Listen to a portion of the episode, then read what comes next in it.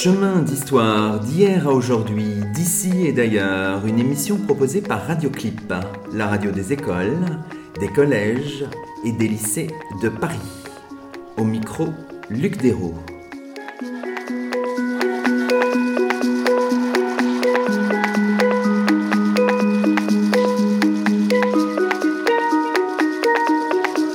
Bonjour à toutes et à tous, c'est le 41e numéro de Chemin d'Histoire, une émission de Radioclip, et nous avons la joie de cheminer aujourd'hui en compagnie de deux invités, Thomas Guillemin et Kevin Tréhuédic. Bonjour à vous. Bonjour. Bonjour. Thomas Guillemin, vous êtes docteur en histoire moderne de l'Université d'Angers. Kevin Tréhuédic, vous êtes maître de conférence en histoire ancienne à l'Université Paris-Est Créteil. Thomas Guillemin, avec la collaboration de Kevin Tréhuédic, vous avez fait paraître il y a quelques semaines chez l'éditeur belge Snook un magnifique ouvrage intitulé Ex Bibliotheca, les livres retrouvés de l'Académie réformée de Saumur. Il s'agit d'un catalogue, d'une exposition d'abord présentée à la médiathèque Louis Aragon du Mans, préfecture de la Sarthe, une exposition qui s'est tenue au tournant de l'année 2018-2019 puis au château musée de Saumur, charmante sous-préfecture du département du Maine-et-Loire, une exposition présentée au deuxième semestre 2019. Aujourd'hui, nous plongeons avec délice dans les arcanes d'une recherche aux allures d'une enquête policière sur la trace de bibliothèques protestantes du XVIIe siècle. Alors d'abord, ce qu'on peut faire dans la première partie de cette émission, en votre compagnie Thomas Guillemin, c'est peut-être comprendre un petit peu le projet, donc ça veut dire revenir sur un lieu, sur un contexte. On a prononcé déjà les mots de l'Académie de Saumur. Alors il faut revenir à la fois sur ce qu'est une académie dans la France d'Ancien Régime et sur l'histoire de cette euh, institution. Alors peut-être en quelques mots, qu'est-ce que c'est qu'une académie euh, réformée euh, dans la France du XVIIe siècle, Thomas Guillemin? Une académie réformée, c'est un lieu de formation de la jeunesse huguenote qui a euh, une double vocation puisque la plupart du temps on parle d'académie mais il y a en réalité deux entités derrière cet intitulé.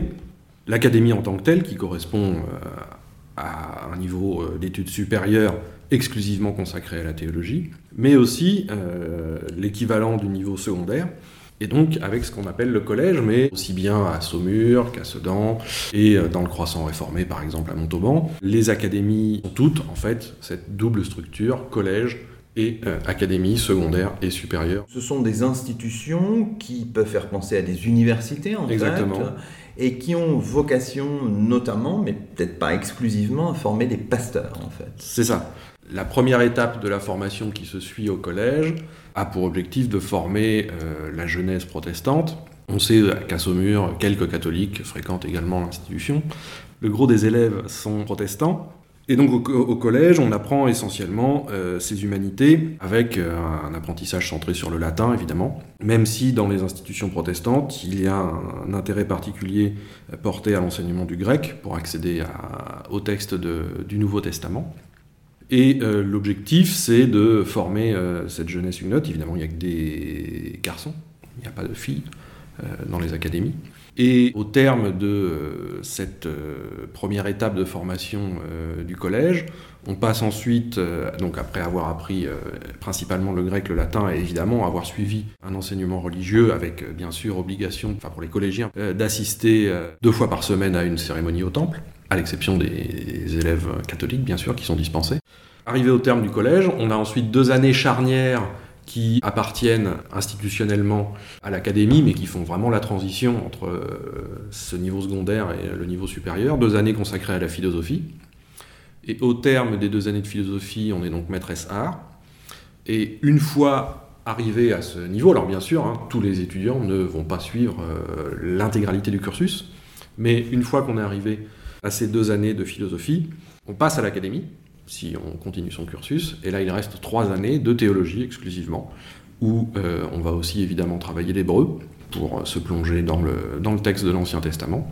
Et c'est au terme de ces trois années de théologie qu'on peut valider sa formation pour ensuite devenir pasteur des églises réformées de France.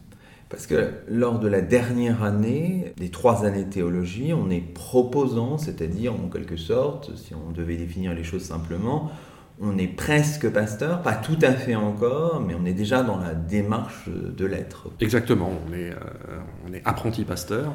Et euh, ce terme proposant, hein, qui reste encore à bien définir et à, bien, éclairer euh, d'un point de vue historiographique, est lié au fait au verbe proposer, puisque le, terme hein, désigne l'idée que euh, les étudiants en dernière année de théologie vont proposer au temple, c'est-à-dire qu'ils vont présenter euh, des sermons en chair pour s'entraîner, hein, tout simplement. Alors, revenons sur l'histoire précisément de cette institution. L'Académie de Saumur, elle est liée à une figure majeure, bien connue des historiens du protestantisme des 16e et 17e siècles, à savoir Philippe Duplessis-Mornay, né en 1549, mort en 1623 et qui est gouverneur de Saumur entre 1589 et 1621. Alors, euh, vraiment, l'histoire de Saumur, l'histoire de l'Académie, elle est liée à ce personnage, fondamentalement, Thomas Guimard. Tout à fait, et on verra que euh, jusque dans l'histoire des livres de l'Académie, on retrouvera Philippe Duplessis-Mornay quand on, parlera euh, précisément de, cette, de, ce point.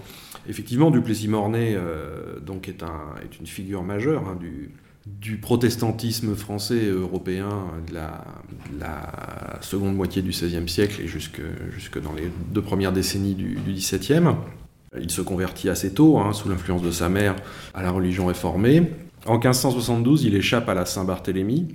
Peu de temps euh, auparavant, il était entré au service précisément de l'amiral de Coligny. Donc il est dans les, au cœur du pouvoir, euh, dans les arcanes du pouvoir protestant en France euh, à l'époque. En 1576, il épouse une huguenote, Charlotte d'Arbaleste, et c'est la même année qu'il passe au service d'Henri de Navarre, lui aussi euh, prince euh, huguenot. Dans la suite des guerres de religion, il va jouer un rôle euh, fondamental auprès d'Henri de Navarre, à savoir celui de propagandiste politique, puisque quand Henri va devenir le successeur désigné au trône de France, un jeu de pouvoir et évidemment va, éclater avec à l'opposé chez les catholiques le clan des Guises. Et dans ce contexte des, guerres de religion, hein, la production euh, écrite pour défendre euh, le camp euh, de l'un ou de l'autre des deux partis est confiée à un certain nombre de conseillers politiques, dont Duplessis-Mornay, qui va écrire une trentaine de textes en faveur de la légitimité d'Henri de Navarre à la succession du trône de France. Et dans cette série de textes, Mornay euh, va euh, procéder à une déconfessionnalisation des, ah oui, de l'organisation politique euh, du pouvoir. Hein. Et ces, textes vont jouer un rôle important dans la, construction de la légitimité d'Henri de Navarre dans, dans la décennie 1580. Et à partir donc de l'arrivée au pouvoir de, d'Henri de Navarre, donc à partir de 1589, il joue un rôle important, même après la conversion de, d'Henri de Navarre en 1593. La montée en puissance et euh, l'accession au trône d'Henri de, Navarre hein, est euh, comment concomitante d'une montée en puissance du, rôle politique de, Duplessis-Mornay. Et en 1589, un peu avant euh, l'accession au trône d'Henri, dans le cadre des négociations qui interviennent entre, entre Henri de Navarre et Henri III, Duplessis-Mornay obtient le gouvernement de la, ville de Saumur, précisément. Donc ça, ça va permettre d'ancrer son action à l'échelle du, royaume, et dans les années qui suivent, évidemment, il va avoir euh, l'action, euh, son action politique, militaire, institutionnelle, culturelle à Saumur, mais il va garder un rôle politique auprès d'Henri IV, précisément un rôle politique et religieux, puisque dans le cadre des négociations euh, qui vont aboutir en 1598 à l'édit de Nantes, il y a un certain nombre d'acteurs qui vont organiser la négociation entre le parti huguenot et le, pouvoir royal, et bien sûr Duplessis-Mornay va être la cheville ouvrière, l'articulation, il va servir de, relais entre ces deux camps, puisqu'il est vraiment à l'interface, hein, à la fois conseiller du roi et figure éminente du, euh, du parti huguenot. D'accord, donc on voit qu'il a un certain nombre de casquettes, à la fois euh, à différentes échelles finalement, hein, puisque non seulement à l'échelle de Saumur, mais aussi à, une échelle plus, plus nationale. Alors, quand on regarde dans la production de Duplessis-Mornay, c'est colossal, hein, c'est un controversiste aussi, c'est un théologien, enfin voilà. Mais focalisons-nous peut-être plutôt sur son action à, Saumur pour bien, pour bien comprendre ce qui nous intéresse aujourd'hui. Donc on voit bien qu'il finance la construction par exemple du temple de Saumur, vous le rappelez dans l'ouvrage, un temple édifié entre 1590 et 1593, la communauté avait été dressée en 1561.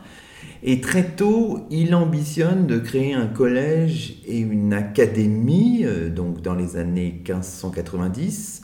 Vous citez le texte des lettres patentes de 1593, hein, qui crée le, collège. On voit par exemple à la page 32, vous citez euh, plusieurs, euh, passages de, ce, de ces lettres patentes de, création de 1593. Et, mais l'académie Saumur finalement est installée, c'est un processus hein, qui est complexe en 1606 dans des locaux acquis en 1604. Alors dites-nous, quelle était l'intention, quelle était l'ambition finalement de Duplessis-Mornay avec cette académie? Qu'est-ce qu'il ambitionnait pour, pour la ville dont il était le gouverneur, Thomas Guillemin? Alors je pense que comment il, y a, une double problématique dans la, création euh, de l'académie euh, à Saumur. Mornay est gouverneur de Saumur, donc il a une, situation politique qui lui permet, dans une ville à la localisation stratégique, hein, dans la circulation à l'échelle du royaume, c'est la, la, porte qui descend vers, le sud, vers les terres du roi de France, les terres du sud-ouest la, situation à Saumur lui, permet de, donc de, mettre en place une idée qu'il est difficile de dater avec précision, mais qui remonte, ça, avec certitude, à la fin des années 1580 euh, dans, sa, réflexion politique. Donc la création d'une académie euh, sur le modèle de l'académie fondée par Calvin à Genève, et aussi inspirée par le modèle de l'université de Leyde. Et son objectif est donc double. D'une part, euh, il sait, par son expérience, il sait que euh, la noblesse et l'aristocratie ne peut plus euh, uniquement compter sur le savoir des armes et sur cette fonction historiquement qui lui est attribuée. Et il sait que la formation aux humanités est fondamentale pour, pour la noblesse si elle veut entrer au service des souverains, du pouvoir politique. Mais les années de philosophie et les années de théologie, elles, ont un autre objectif, c'est euh, bien évidemment de former des pasteurs pour assurer l'encadrement ecclésiastique des églises réformées de France hein, et pouvoir fournir euh, aux, communautés réformées à l'échelle du royaume des pasteurs pour qu'elles puissent être dirigées euh, correctement selon le modèle fondé par, par Calvin. Parce qu'il faut le rappeler pour nos auditeurs qui ne connaîtraient pas forcément cette histoire, il va y avoir dans cette période, au tournant du XVIe, XVIIe siècle, la fondation d'autres académies en France aussi. Donc il va y avoir un, modeste, mais enfin quand même un petit réseau universitaire protestant. Et Saumur, l'éclosion de Saumur, c'est aussi dans ce contexte-là, euh, Thomas Guillemin.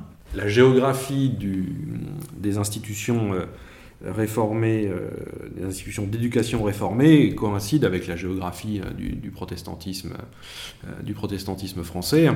On a au nord de la Loire seulement deux, deux académies, Saumur et Sedan. Alors, même si Sedan n'est pas à l'époque dans le royaume de France, mais néanmoins, ces étudiants sont dans une grande majorité des étudiants français.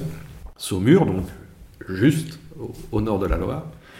Et ensuite, au sud, on va avoir Puy-Laurence, Montauban, Die, Orange, un certain nombre d'académies euh, qui euh, vont, elles, fournir, enfin former, pardon, les, un nombre important de pasteurs du, croissant réformé. Beaucoup d'étudiants qui viennent à Saumur vont aussi fréquenter d'autres académies. Il y a toute une espèce de pérégrination académica, hein, de pérégrination académique hein, qui existe soit en France, soit même en dehors de France. On va aux Provinces-Unies, on va en Angleterre, etc. Donc les, étudiants qui viennent à, Saumur, ils circulent en fait dans Europe de l'Ouest, parfois euh, à une échelle euh, importante. Effectivement, la formation euh, est déjà internationalisée, pour utiliser des mots, des mots contemporains. Alors évidemment, tous les pasteurs ne, suivent pas ce modèle. Hein. Il faudrait là euh, faire des, profils et une prosopographie des pasteurs pour, euh, pour avoir une, visibilité un petit peu chiffrée de cette, euh, de cette pratique, mais une bonne minorité, je pense, des, des pasteurs réformés fréquentent plusieurs académies à l'échelle du royaume et un certain nombre fréquentent des, des universités à l'étranger, enfin des académies pardon, à l'étranger. Les trajectoires, surtout pour les deux académies du, nord du royaume, à savoir Saumur et Sedan, les trajectoires des étudiants ne sont pas monolithiques. Hein. On a un certain nombre de circulations entre diverses institutions. Alors évidemment, le passage par l'académie de Saumur ou une autre académie est solennisé en quelque sorte par la soutenance de thèse, mais ça a assez peu de choses à voir avec ce que nous connaissons nous, bien sûr. Non, une thèse de théologie soutenue dans, à l'Académie de Saumur ou dans une autre académie réformée, euh, c'est un court texte d'une entre 10 et 30 pages qui en réalité est écrite par le professeur qui l'a fait soutenir.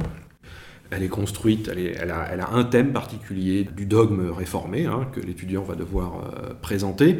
Et donc l'auteur, enfin le, professeur qui l'a fait soutenir, donc écrit euh, ce texte qui est articulé en enfin, un certain nombre d'articles, et euh, la soutenance, qui est donc présentée, en tous les cas à Saumur, au temple, euh, devant euh, l'ensemble du corps professoral de l'Académie, l'étudiant doit être en capacité d'expliquer chacun des articles de la thèse présentée par son, par son professeur. Et au terme de cette soutenance, le proposant valide ses, années de théologie. On en a un certain nombre pour Saumur, elles ont d'ailleurs été étudiées par euh, des historiens, mises à profit, et c'est une source aussi précieuse parce que nous n'avons pas les matricules universitaires, c'est-à-dire les, registres, tout ça, ils ont été perdus. On a les registres du conseil académique de Saumur, mais on, ne possède pas, on ne dispose pas de, euh, des matricules. Donc forcément, aller voir les thèses euh, qui sont parfois un peu dispersées, ça peut être un outil, une bonne source pour l'historien. Les sources sur l'académie sont, multiples, mais le, point aveugle pour le cas de Saumur, ce sont les registres matricules qui sont perdus vraisemblablement. Je pense qu'on a été plusieurs à les... Oui, on peut espérer encore. Mais euh, on a été plusieurs à les chercher en vain. Et donc, en, leur absence, il faut euh, compenser, comme, euh, comme l'historien sait le faire. Et les, thèses soutenues à l'Académie donc, sont imprimées, c'est quelque chose que je n'ai pas encore précisé. Il y a plus de 120 thèses euh, soutenues à l'Académie qui sont, euh, qui sont imprimées, 127 si ma mémoire est bonne, pour 118 étudiants, puisqu'il y a quelques étudiants qui soutiennent deux thèses. Et grâce à ces, textes imprimés, donc qui sont sous des formats soit de soutenance, donc un cahier de folio euh, in quarto qui pouvait très vite être perdu, soit en format de recueil, réunis en volume. Euh, il y en a quelques-uns qui sont publiés au, moment de l'apogée de l'Académie, entre 1640 et 1660. Et donc, grâce à ces, euh, documents, euh, on a l'identité des étudiants et surtout très souvent leur origine géographique, et ça permet de dessiner un petit peu une cartographie de l'audience de, de l'académie à l'échelle du royaume, et même au-delà, puisqu'on a un certain nombre de thèses soutenues par des étudiants anglais, des étudiants suisses, et je crois même un étudiant allemand. Alors revenons un petit peu, c'est un peu complexe, mais on va essayer quand même de, se concentrer sur ce point pendant quelques minutes. Revenons un petit peu sur euh, la composante théologique de l'Académie, sur les innovations théologiques à Saumur. Je dis innovation théologique, je reprends une des expressions que vous utilisez, Thomas Guillemin, parce qu'en effet, Saumur, surtout si on la compare ou si euh, on l'étudie en parallèle avec d'autres académies, est au XVIIe siècle un foyer d'innovation euh, théologique et peut-être que ce foyer, il prend corps euh, en termes d'innovation avec euh, le professeur écossais, professeur de théologie, qui sera actif assez peu de temps à Saumur, mais qui aura une, une influence déterminante, dites-vous, entre 1618 et 1621, puis en 1623-1624. Il s'agit de John Cameron. C'est sans doute à partir de là que l'Académie de Saumur prend une nouvelle dimension et devient vraiment un foyer d'innovation.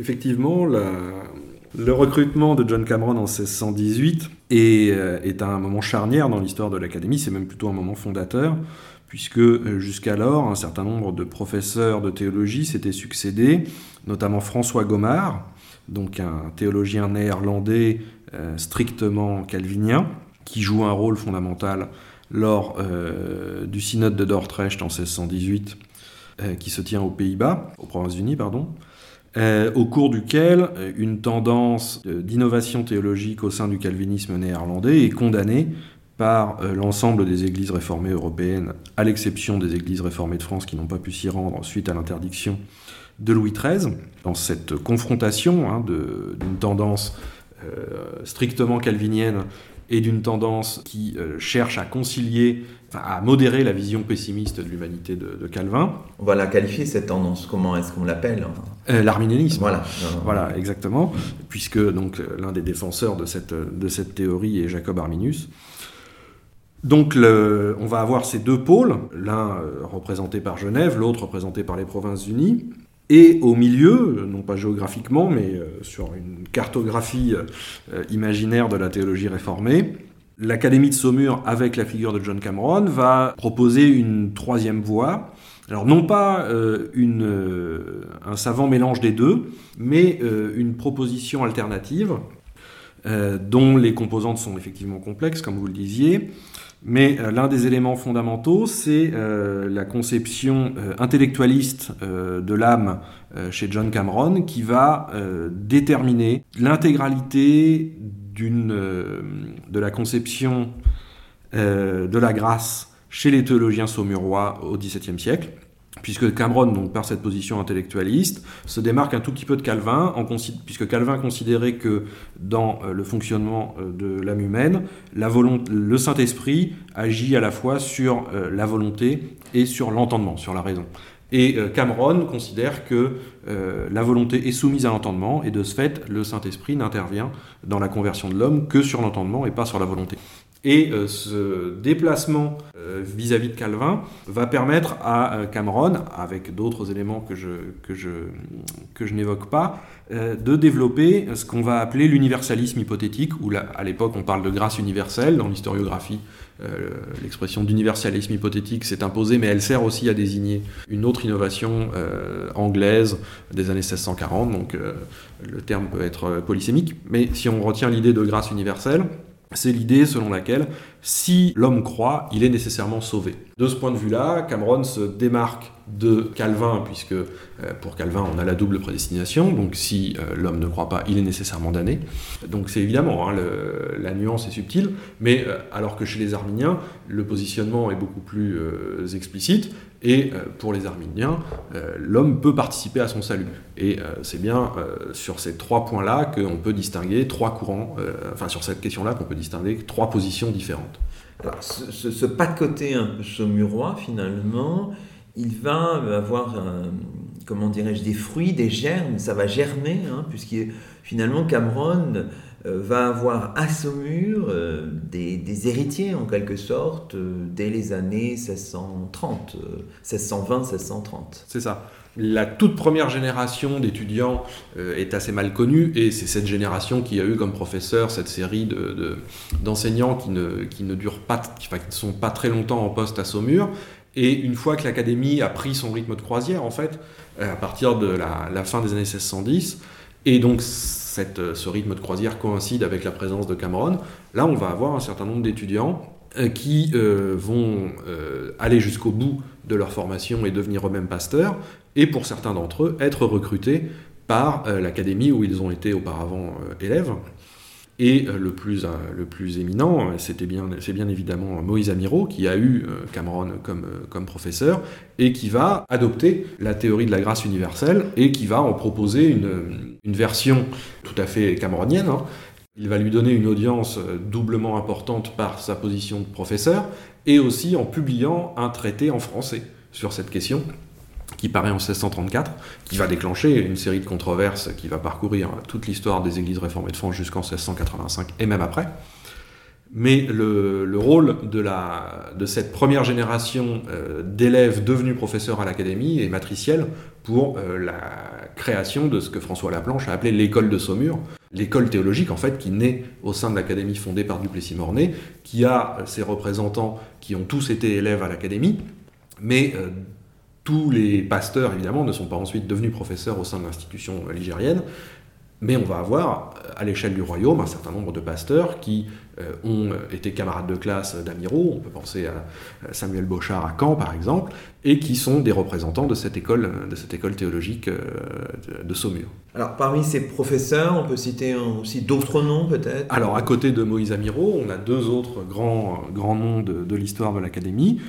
Louis Capel, qui euh, arrive euh, comme professeur d'hébreu euh, à l'Académie dès 1613. Donc qui est contemporain de John Cameron. Qui est contemporain Alors, il a eu Cameron comme professeur de philosophie à Sedan, puisque Capel est, un, est originaire du Nord, et il fait une partie de sa formation à Sedan. Donc il a Cameron comme professeur à Sedan. Dans le courant des années 1610, Cameron, lui, devient pasteur à Bordeaux, et euh, les deux hommes restent liés une fois qu'ils euh, ont tous les deux quitté Sedan. Et Cameron obtient de l'église de Bordeaux une bourse pour que Capel fasse sa pérégrination académica à l'échelle européenne.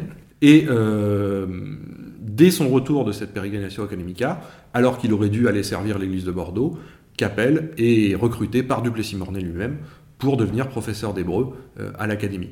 Donc Capel arrive de manière précoce à Saumur, il est euh, l'aîné en fait des deux autres grands noms euh, de l'académie, Amiro euh, dont j'ai déjà parlé, et l'autre c'est Josué de Laplace.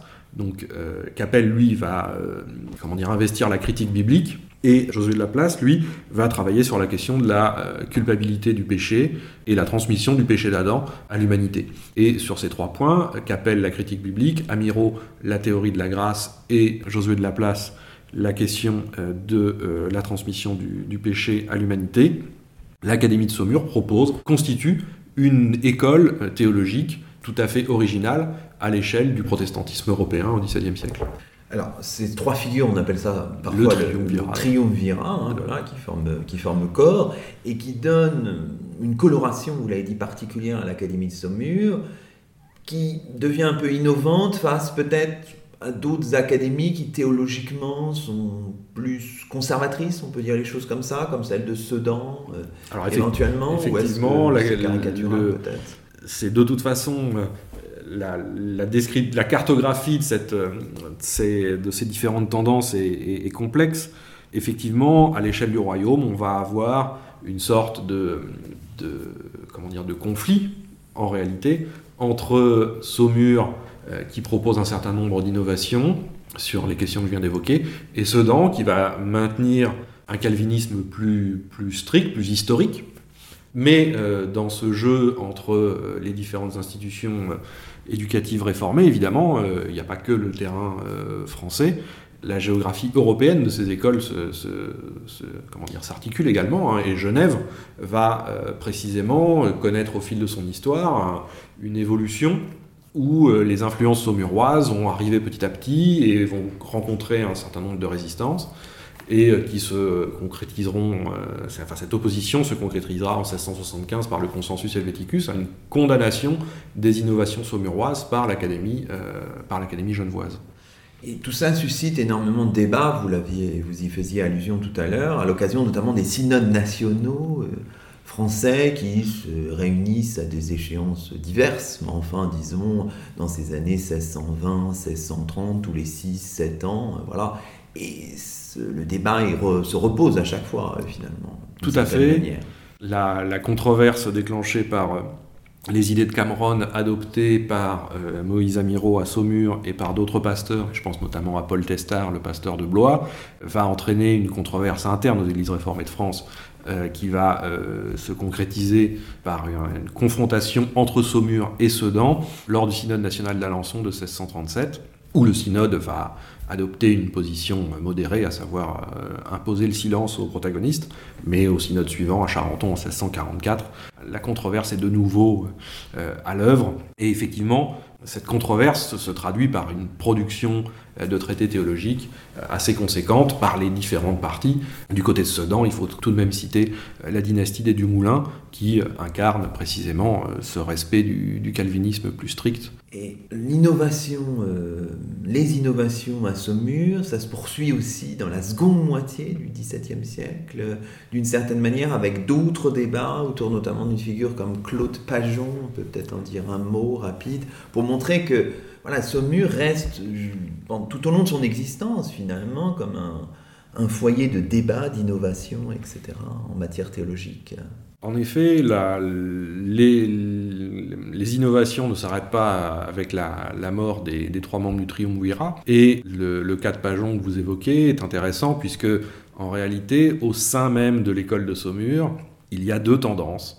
La tendance représentée par Amiro, qui est un cameronisme modéré, et euh, la tendance euh, représentée par Paul Testard et Claude Pajon, qui est euh, ce que Albert Routiès a appelé un cameronisme radical. Et Pajon, au milieu de la décennie 1660, après avoir terminé ses études en partie réalisées à Saumur, puis avoir été pasteur dans le Berry, il est recruté par l'Académie de Saumur, mais un certain nombre d'amiraldiens s'opposent à ce qu'il euh, enseigne parce que euh, théories euh, sur la, nature de l'action du Saint-Esprit dans la conversion de l'homme sont trop innovantes par rapport aux, théories d'Amiro qui jusqu'à présent avaient été enseignées par leur, leur fondateur lui-même. Donc effectivement, la, la dynamique d'innovation se poursuit à Saumur après, dans le courant des années 1660-1670, mais là, le contexte politique va aussi pousser euh, un certain nombre de, pasteurs à modérer euh, les, plus, euh, les plus innovants de leurs collègues. Et de ce fait-là, Pajon va, plutôt que de prolonger la controverse et de continuer à, à miner de l'intérieur les, euh, les, institutions réformées, Pajon décide de quitter l'académie et de retrouver un poste de pasteur à Orléans. Bon, rappelons que sous le règne de Louis XIV, à partir de 1661, on commence à détricoter l'édit de Nantes jusqu'à le, le révoquer en 1685.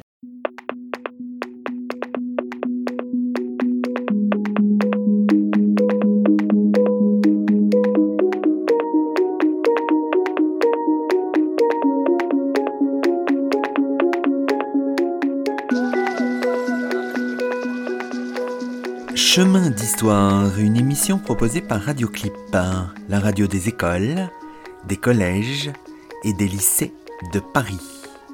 Aujourd'hui, Luc Dérault s'entretient avec Thomas Guillemin et Kevin Triuedic autour des livres retrouvés de l'Académie réformée de Saumur. Un entretien réalisé dans les locaux de la bibliothèque de la Société de l'histoire du protestantisme français, société dont nous remercions la présidente Isabelle Sabatier et les bibliothécaires Martina Gromesova et Sophie Vier.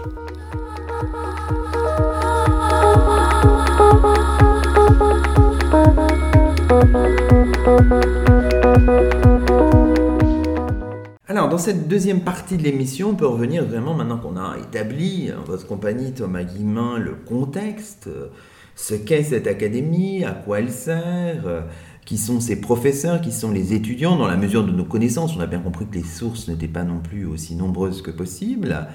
On va essayer de bien comprendre votre projet, qui justement apporte quelque chose de plus aux sources de l'Académie de, Saumur. Dans la préface que signe Stéphane Le Foll, le maire tout juste d'ailleurs réélu euh, du Mans, on indique qu'il s'agit d'une vaste et méticuleuse enquête commencée en 2008. Et il est précisé que sont réunis dans ce catalogue, et à l'occasion des deux expositions qui l'ont précédé, des livres issus de 12 bibliothèques réformées saumuroises, toutes liées à l'Académie par leurs possesseurs. Et j'ajoute encore que la majorité de ces livres ont été retrouvés à Saumur et au Mans. Alors expliquez peut-être à la fois enfin, la, genèse de votre projet et ce que vous avez voulu faire au nom tout au long de ces 12 ans finalement de recherche. Alors pas forcément continue, mais enfin quand même, Thomas Guillemin. Effectivement, alors le point de départ de, cette, de ce projet, euh, c'est une découverte fortuite, comme il en arrive souvent. Pendant mon master, je consulte pour un titre une cote de la médiathèque du Mans. À l'époque, euh, je ne connais euh, l'Académie de Saumur que depuis six mois, mais je sais qu'un certain Louis Capel y a été professeur. Et donc je consulte cet ouvrage de la médiathèque du Mans, et quelle n'est pas ma surprise de découvrir un ex-libris, L. Capel. Et très rapidement, j'établis que c'est bien l'ex-libris de Louis Capel, le professeur de l'Académie. Alors moi, à l'époque, je travaille sur un autre euh, sujet, hein, sur ce qui va devenir mon, sujet de thèse, un étudiant passé par l'Académie, donc c'est pour ça que je réagis à cette découverte. Mais euh, je mets de côté, pendant ma thèse, euh, euh, cette, découverte en me disant, c'est curieux qu'un livre, enfin, ça mérite un examen plus approfondi, la présence de ce livre d'un professeur de l'Académie de Saumur dans les collections publiques de la médiathèque du Mans. Sachant que cet exemplaire porte l'ex-libris, en plus de celui de Capelle, l'ex-libris de l'abbaye Saint-Vincent du Mans, donc qui est une abbaye euh, mauriste, bénédictine, euh, qui euh, a, à la fin de l'Ancien Régime, au moment des saisies révolutionnaires, la seconde bibliothèque des bénédictines de France après l'abbaye mère de Saint-Germain-des-Prés. Une fois donc cette, thèse soutenue, je me penche sur cette piste mais euh, évidemment, c'est un fil euh, très ténu à tirer, c'est euh, de se dire, bien voilà, s'il y a un livre de Louis Capel dans les collections Mancel, peut-être y a-t-il d'autres livres de Louis Capel. Très rapidement, et là il me faut remercier Sophie Renaudin, la conservatrice de, la médiathèque, enfin, du fonds ancien de la médiathèque du Mans, qui a très vite compris la problématique à laquelle l'historien faisait face, à savoir celle de l'accès aux sources. Et elle m'a permis de travailler directement dans les magasins, ce qui a été la seule solution pour mener un dépouillement non pas systématique, mais euh, assez euh, approfondie du fond, pour essayer d'identifier d'autres marques de provenance, hein, puisque c'est ça l'originalité du, corpus qui s'est constitué au fil de ce projet. C'est euh, un ensemble d'ouvrages imprimés, mais qui intéresse l'historien pas tellement pour le texte qui s'y trouve que pour les marques de possession qui y figurent, qui ont été apposées par les différentes personnes qui ont possédé ou utilisé ces ouvrages. Et en réalité, euh, assez rapidement, euh, par euh, un système de sondage dans, le, dans fonds ancien du Mans, j'identifie d'autres livres qui ont appartenu à Louis Capel, mais aussi un ouvrage qui a appartenu à Philippe Duplessis-Mornay. Et donc là, je comprends qu'on n'a pas simplement quelques livres de la bibliothèque de Louis Capel, mais qu'on a dans le fonds ancien du Mans plusieurs bibliothèques saumuroises, dont des bibliothèques protestantes. Ça, c'est le premier point, la première étape du, projet. Et au début, c'est simplement euh, l'objectif, c'était ça, c'était de vérifier la présence supplémentaire, la présence d'autres ouvrages saumurois euh, dans les collections Mancel. Et puis évidemment, arrivé à, à la constitution de ce que j'ai baptisé le corpus saumurois euh, du Mans, la présence donc de plus d'une trentaine d'ouvrages ayant appartenu à des, à des saumurois catholiques ou protestants euh, conservés au Mans, m'amène à la constatation qu'il y a eu une dispersion des bibliothèques euh, protestantes et catholiques euh, de Saumur à un moment donné que j'arrive à situer assez rapidement dans, les deux premières décennies du XVIIIe siècle. Mais s'il y a eu dispersion et arrivée d'ouvrages saumurois au Mans, l'idée c'est que d'autres ouvrages de ces bibliothèques peuvent être conservées à l'échelle de l'Ouest. Hein. L'idée, c'est au départ d'étendre euh, à partir du Mans et de rayonner autour du Mans. Et c'est euh, évidemment là une, ça va paraître une évidence à nos auditeurs, mais c'est à Saumur que euh, le deuxième euh, corpus le plus imposant a été, euh, a été retrouvé. Mais jusqu'à présent, le fonds saumurois n'avait pas été étudié dans cette perspective, celle des marques de possession des, des, ouvrages conservés. Et on retrouve au Mans et à Saumur des ouvrages qui proviennent des mêmes bibliothèques. Hein. On peut citer Philippe Duplessis-Mornay, Louis Capel, de plus grands noms dans les ouvrages retrouvés, mais on a aussi, par exemple, la bibliothèque du professeur de rhétorique William Dole, qui, elle aussi, est répartie entre euh, Le Mans et, Saumur. Et donc, une fois les deux euh, principaux foyers identifiés, à savoir Le Mans et Saumur, l'enquête euh, continue de rayonner. Il y a un ouvrage qui est retrouvé à, Angers, et puis la suite de l'enquête, là, sort de la région et on passe à l'échelle nationale.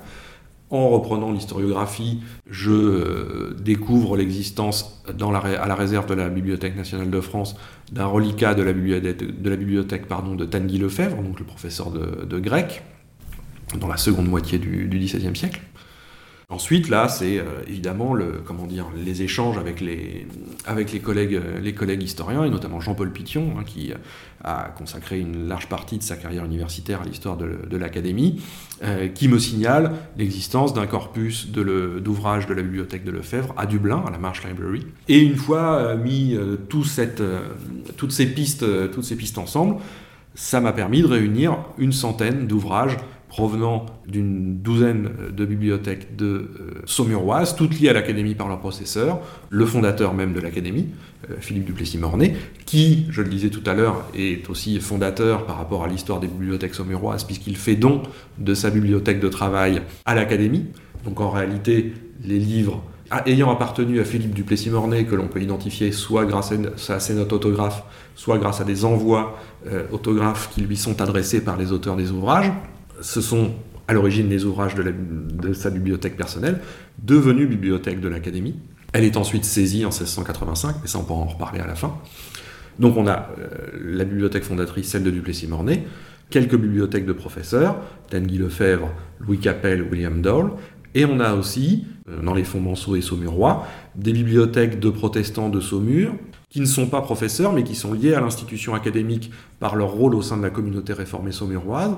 Et je pense notamment à François Drujon, qui était euh, avocat du roi à la Sénéchaussée, et qui est l'un de ceux qui finance l'acquisition euh, des locaux de l'Académie euh, dans les premières euh, années de la décennie 1600, et aussi un personnage complètement obscur qui était complètement tombé dans l'oubli de l'histoire de, de, Saumur, un certain Daniel Martin, qui en fait figure dans les registres du conseil académique dont on parlait tout à l'heure, et dont la bibliothèque est en partie dispersée entre, entre Saumur et Le Mans. Le point de départ, c'était vraiment cet ouvrage de Capelle, tirer le fil, et en réalité, c'est devenu une, corde assez, euh, assez conséquente, et qui a permis de, donc, de constituer un corpus inconnu jusqu'à présent, puisque un seul des ouvrages euh, retrouvés avait été signalé auparavant. Et euh, ça constitue un, quatrième corpus sur l'histoire de l'Académie. Pourquoi quatrième alors? Parce que les euh, trois premiers sont d'une part les registres de délibération, d'autre part du conseil académique, du conseil académique pardon, euh, d'autre part le, le, dossier de la série TT, donc de la série des biens, euh, de la série protestante aux archives nationales, qui, qui, contient un certain nombre de documents relatifs à l'histoire de l'académie et notamment l'inventaire de la bibliothèque académique, qui est inventaire établi lorsqu'elle est saisie en 1685, et puis un troisième corpus précisément les archives d'un ancien étudiant de l'Académie, Elie Bouhéro, qui est donc devenu euh, bibliothécaire en Irlande, le premier bibliothécaire de la Marsh Library. À Dublin.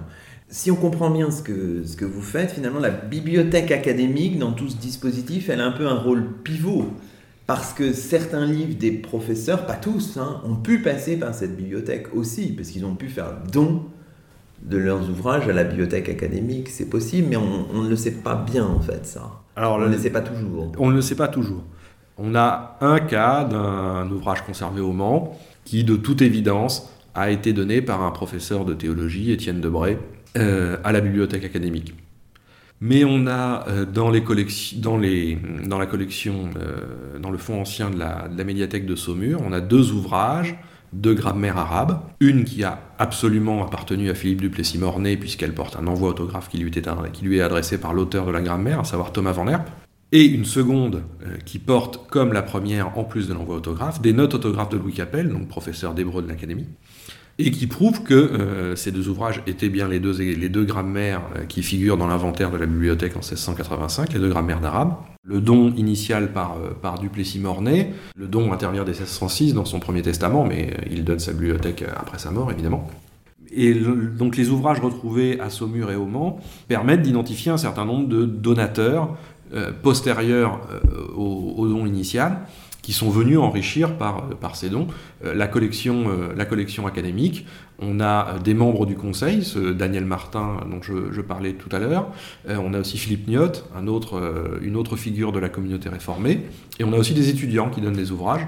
Alors, si on regarde bien votre démarche en tant que chercheur, c'est essayer, vous l'avez dit, de retrouver des marques d'appartenance. Enfin, c'est ténu un petit peu. Quand on s'intéresse à l'objet livre, on ne pense pas si systématiquement à ça. Alors est-ce que pour la bibliothèque académique, il y a en évidence, et je pose la question, mais je sais que la réponse n'est pas forcément positive, et il y a des marques d'appartenance qui faciliteraient la recherche, où parfois on trouve parfois des sceaux, des choses, enfin...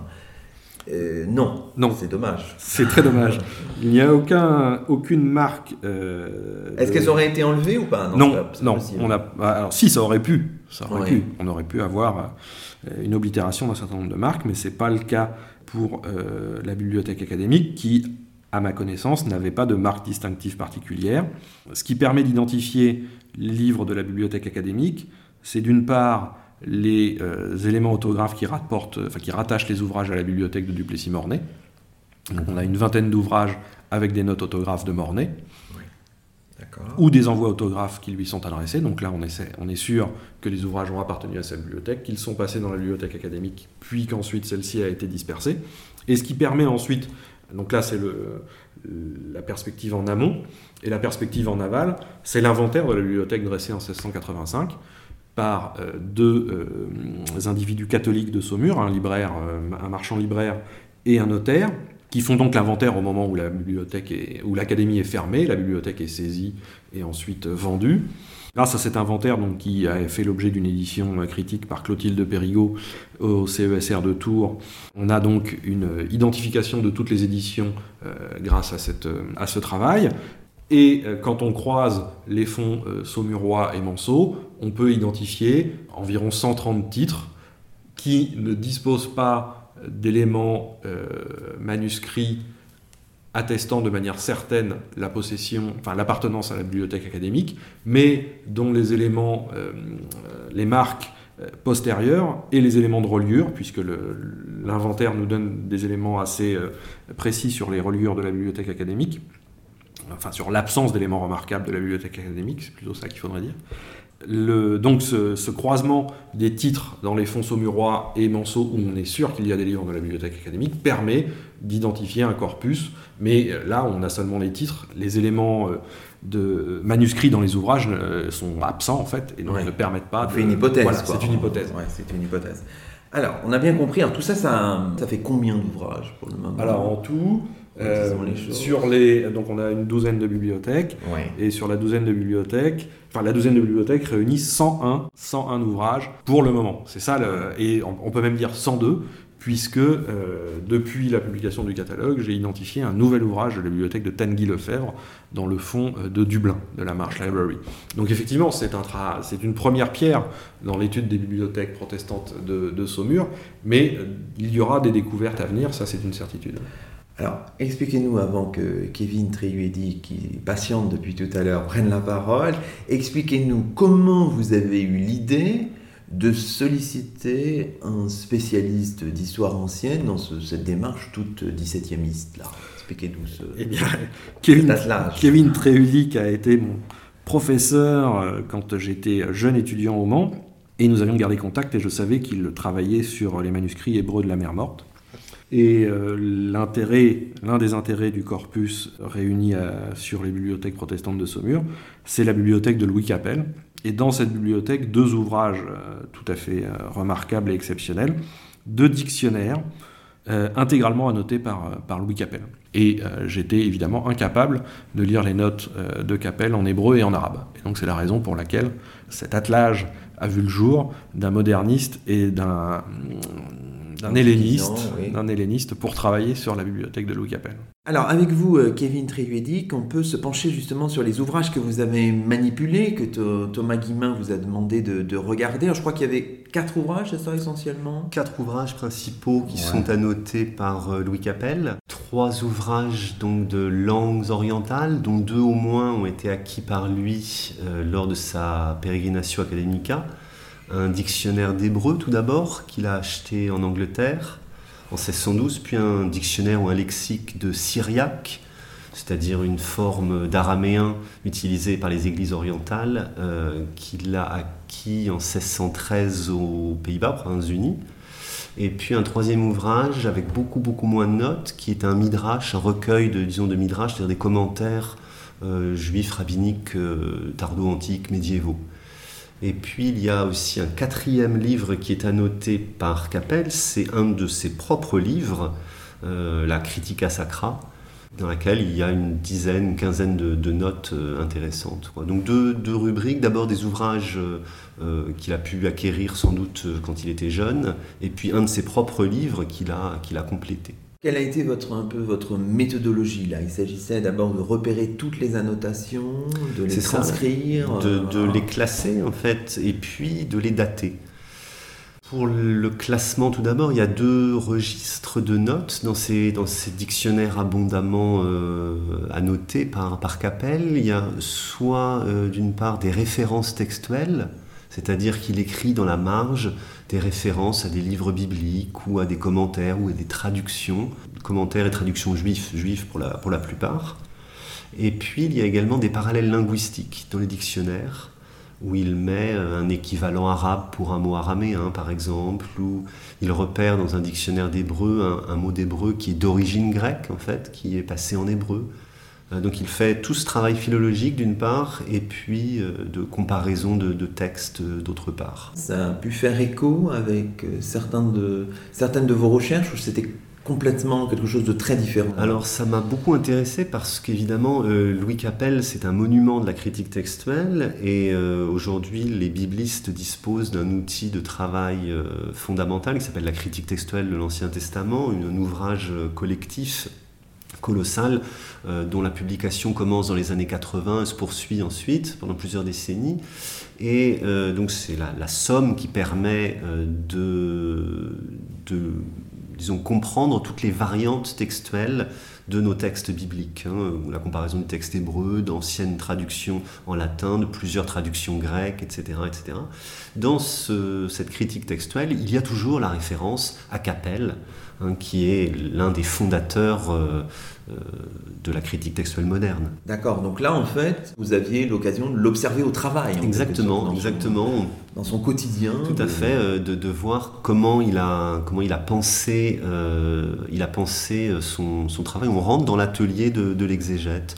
On parlait de, la critica tout à l'heure. Il y a un, un exemple euh, que l'on a repéré avec Thomas, euh, parmi la, quinzaine, disons, d'annotations nouvelles dans son exemplaire de la Critica, il y a des choses qui seront en fait publiées plus tard dans les commentaires posthumes mais dans une version plus élaborée. C'est-à-dire que là, on a un petit peu l'étape intermédiaire de la pensée de Capelle avant la publication de ses commentaires bibliques à titre posthume. Donc on est dans une logique un peu de sédimentation, de strates. C'est ça, c'est ça. Euh, je vous parlais des, de la nature de ces notes, donc philologiques ou, textuelles.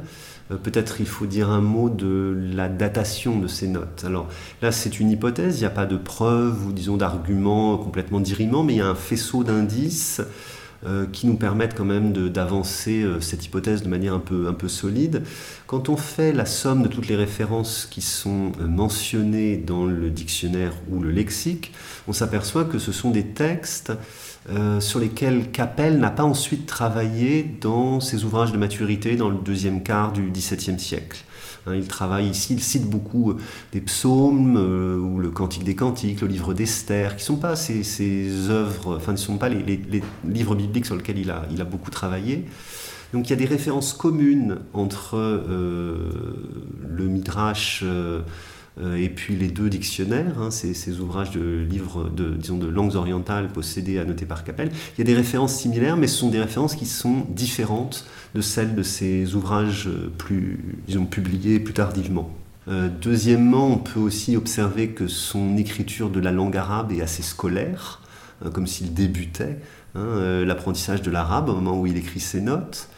on sait par ailleurs, par la lettre à son élève Tronchin, à qui il recommande tout un programme d'études orientales, que l'arabe est la langue qui vient à la fin. Hein. On commence bien sûr par le grec, l'hébreu, l'araméen, et puis, si l'on veut poursuivre, on termine par l'arabe.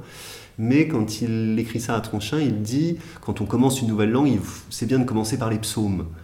Et dans ce dictionnaire, il cite euh, évidemment énormément les psaumes en notant les références en arabe. Euh, troisième indice, pour suggérer une annotation, disons, assez tôt dans la, vie de, de Capelle. Euh, quand il écrit à Tronchin, il recommande d'autres dictionnaires euh, que le dictionnaire qu'il a annoté. Hein, dès 1600, 1615, je ne sais plus, Buxtorf publie son lexique qui va être ensuite utilisé par tous les hébraïsants chrétiens. Donc le, petit dictionnaire d'hébreu que Capelle annote, il n'est plus vraiment utilisé dans les, années 1620, 1630, 1640.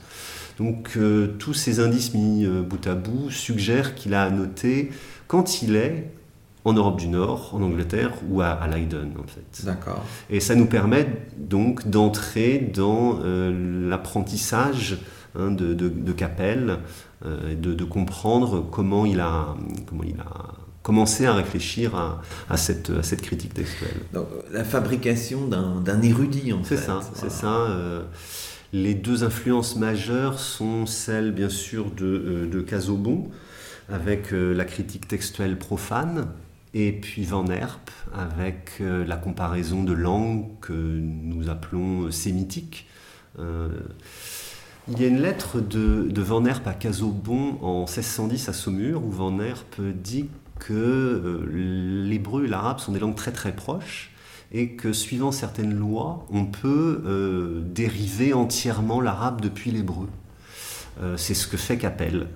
au début du XVIIe siècle, il essaie de repérer dans le dictionnaire euh, les parallèles que l'on peut faire entre euh, voilà, les mots hébreux, les mots arabes, les mots araméens. Il le fait à l'intérieur uniquement de la famille de langues sémitiques, alors qu'il y a d'autres euh, d'autres érudits du début du XVIIe siècle qui essaient de, dériver, par exemple, l'allemand depuis l'hébreu. Hein, des choses comme ça. Capel ne fait pas du tout ça. Il a, il a une réflexion extrêmement moderne hein, on voit qu'il a été à, une école linguistique, philologique rigoureuse. Alors, ce qui est intéressant, c'est que à partir des quatre ouvrages que vous avez étudiés scrupuleusement, vous avez noté certaines formes de passerelles en fait entre, entre les notes, ce qui est, ce qui est stimulant, est amusant. Oui, oui. Euh, dans le dictionnaire, Capel relève euh, certains mots d'origine grecque, des mots hébreux d'origine grecque, qui sont utilisés dans le Midrash, euh, qu'il a euh, également annoté. Et dans le dictionnaire, il renvoie au, au, Midrash, et dans le Midrash, il souligne que les mots sont d'origine grecque. Donc c'est la preuve qu'il a travaillé sur ces deux livres ensemble.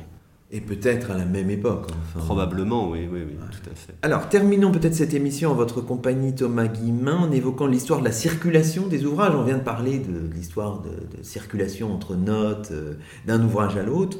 Les ouvrages ont circulé, on y a fait une allusion euh, tout à l'heure, mais on peut reconstituer aussi cette histoire. Euh, euh, les livres de, la bibliothèque académique, on sait, ont été dispersés, ont été vendus, puisque l'académie a été fermée par arrêt du Conseil en date du mois de janvier 1685, et on connaît même le rôle d'un imprimeur libraire catholique qui s'appelle François de, Gouy, qui a un rôle très important dans la dispersion, dans la vente des livres de la bibliothèque académique que l'on retrouvera plus tard euh, au Mans, par exemple. Tout à fait. Donc l'académie est fermée en janvier 1685 et tout se joue en six mois en réalité. Et c'est en croisant les, différentes sources euh, conservées euh, à Paris et à Saumur qu'on peut reconstituer l'histoire qui, était en fait, est en fait assez simple. En janvier 1685, quand l'académie est fermée, la bibliothèque est inventoriée donc par ce libraire catholique qui s'appelle François de Gouy. Il est secondé par un notaire qui s'appelle Florent Doval. Au mois de mars le même libraire de Gouy devient locataire des locaux de l'Académie qui sont désormais vides. Et au mois de juin, les biens de l'Académie qui avaient été euh, transmis à l'Hôtel-Dieu, comme le, prévoyait la législation royale, sont euh, gérés par l'Hôtel-Dieu. Et la gestion de la bibliothèque académique par l'Hôtel-Dieu revient euh, à la vendre. Et la bibliothèque académique est vendue à celui qui en a fait l'inventaire, à François de Gouy. Donc on a là un conflit d'intérêts patent, puisqu'il estime, il fait l'inventaire de la bibliothèque, il en estime la valeur marchande en janvier, et euh, six mois plus tard, il rachète la bibliothèque euh, au, euh, à l'Hôtel-Dieu de, Saumur. Mais donc, ça veut dire qu'à partir du mois de, de juin pardon, 1685, la bibliothèque académique constitue une partie du fonds de livres de seconde main du libraire de Saumur de Gouy. Dans les ouvrages euh, retrouvés à Saumur et au Mans, les éléments importants là, qui nous permettent de comprendre ce qui se passe après cette, euh, vente, ce sont les marques de possession ultérieures, euh, donc datant du, XVIIIe siècle, et on retrouve trois congrégations religieuses, deux de Saumur, les oratoriens et les bénédictins, et au Mans uniquement les bénédictins de, de l'abbaye de, Saint-Vincent. Et autant pour, pour les acquisitions des institutions religieuses saumuroises on a beaucoup de difficultés à les dater. Par contre, pour les acquisitions euh, mancelles, là on a des éléments très précis puisque l'arrivée des ouvrages au Mans euh, s'accompagne de l'inscription de l'ex-libris de la bibliothèque de l'abbaye Saint-Vincent, qui est très très très souvent datée. Et à l'exception d'un seul ouvrage, qui est euh, inscrit au catalogue de la bibliothèque de l'abbaye dès 1699, sinon tous les autres Ils arrivent tous au Mans en 1717. Or, dans l'histoire euh, des euh, bibliothèques mancelles, on avait une information peu claire d'un érudit euh, manceau qui s'appelle Julien Pêche, et qui, dans un des nombreux ouvrages qu'il écrit sur, sur la, ville du Mans, rapporte qu'en 1717, l'abbé, dont je n'ai pas encore cité le nom, qui s'appelle Mort-Audrenne, l'abbé de Saint-Vincent, acquiert 2500 volumes pour la bibliothèque de son abbaye. Ces, ces livres acquis en 1717 il euh, dispose très vraisemblablement de cet ex-libris de l'abbaye daté 1718, et c'est la date que l'on retrouve, donc à l'exception d'un, euh, sur tous les ouvrages euh, saumurois du fond Manson. C'est donc l'explication de la présence des ouvrages des bibliothèques protestantes ou catholiques saumuroises au Mans. C'est l'achat par la bibliothèque de l'abbaye de Saint-Vincent d'une euh, somme considérable d'ouvrages en 1717 qui euh, s'inscrit en fait dans une politique euh, volontariste et délibérée et pensée comme telle de cet abbé Morodren, hein, qui, dans une lettre de 1706, écrit qu'il veut constituer une des plus grandes bibliothèques du royaume. Et on a là une des pierres de, de l'histoire de, de, cet ambitieux projet de création d'une bibliothèque de référence à l'abbaye de Saint-Vincent. Et donc, c'est de cette manière que les ouvrages des euh, protestants saumurois ont été sauvés grâce aux bénédictins Manceau. Bon, on voit toute la richesse de ces analyses. Alors peut-être terminons un peu par quelques perspectives euh, historiographiques en quelque sorte, parce que finalement, on voit bien que cette recherche, elle est en cours, elle peut se poursuivre, hein, elle peut réserver plein d'autres surprises, mais c'est aussi un appel à faire, euh, à renouveler un petit peu les choses en matière d'histoire du livre, en matière d'histoire de la formation des pasteurs, des, terrains qui pour le moment sont, bien sûr défrichés, mais qui méritent de l'être encore davantage, Thomas Guillain. Effectivement, c'est la première pierre d'une recherche qui, euh, qui, est vraiment euh, à l'interface entre euh, l'histoire du protestantisme français et, l'histoire du livre. Hein. Évidemment, d'autres cas d'études de bibliothèque de genre existent en histoire du livre. Dans l'histoire du protestantisme, c'est une c'est une première pierre. Hein. On n'avait pas jusqu'à présent d'identification euh, aussi euh, importante d'un reliquat, en réalité, d'une bibliothèque académique ou de bibliothèque de professeurs. Mais il reste euh, énormément de pistes à, à, envisager, à approfondir et même à, ouvrir, hein, puisque évidemment, dans ce dépouillement euh, fait à l'échelle, euh, principalement à l'échelle du Grand Ouest français, euh, j'ai pu identifier un certain nombre d'autres bibliothèques pastorales, notamment, qui sont pour certaines dispersées à l'échelle du pays, dans des collections publiques, et qui demeurent euh, comment dire, complètement oublié. Donc on a, euh, par, le, par l'objet livre, on peut euh, retrouver la culture des pasteurs. Alors là, évidemment, on a des pasteurs tout à fait particuliers et exceptionnels en la personne de, de Louis Capel, puisqu'il est professeur à l'Académie de Saumur, mais qu'en plus d'être professeur, c'est une figure intellectuelle du XVIIe siècle. Mais les, pistes sont nombreuses hein, pour euh, renouveler euh, l'approche du, corps pastoral français via, les bibliothèques que l'on peut connaître soit par l'identification des reliquats, mais aussi par l'étude des inventaires. Là, il y a évidemment eu des choses euh, déjà faites. Hein. Je pense à l'article fondateur de Philippe Bénédicte sur les bibliothèques messines, mais voilà, il, reste, des pistes à, ouvrir et des sujets de recherche à prolonger. Bon, c'est une belle conclusion. L'histoire est un long chemin. Eh bien, merci beaucoup à tous les deux. Et c'est ainsi que se termine le 41e numéro de Chemin d'Histoire, d'hier à aujourd'hui, d'ici et d'ailleurs, l'émission d'histoire de Radioclip. Nous étions en compagnie de Thomas Guillemin, docteur en histoire moderne de l'Université d'Angers, et de Kevin Tréhuédic, maître de conférence en histoire ancienne à l'Université Paris-Est Créteil, co-auteur d'un magnifique ouvrage hautement recommandable intitulé Ex Bibliotheca, les livres retrouvés de l'Académie réformée de Saumur, un livre paru chez Snook. A très bientôt pour un nouveau rendez-vous d'histoire sur Radio Clip, la radio des écoles, des collèges et des lycées de Paris.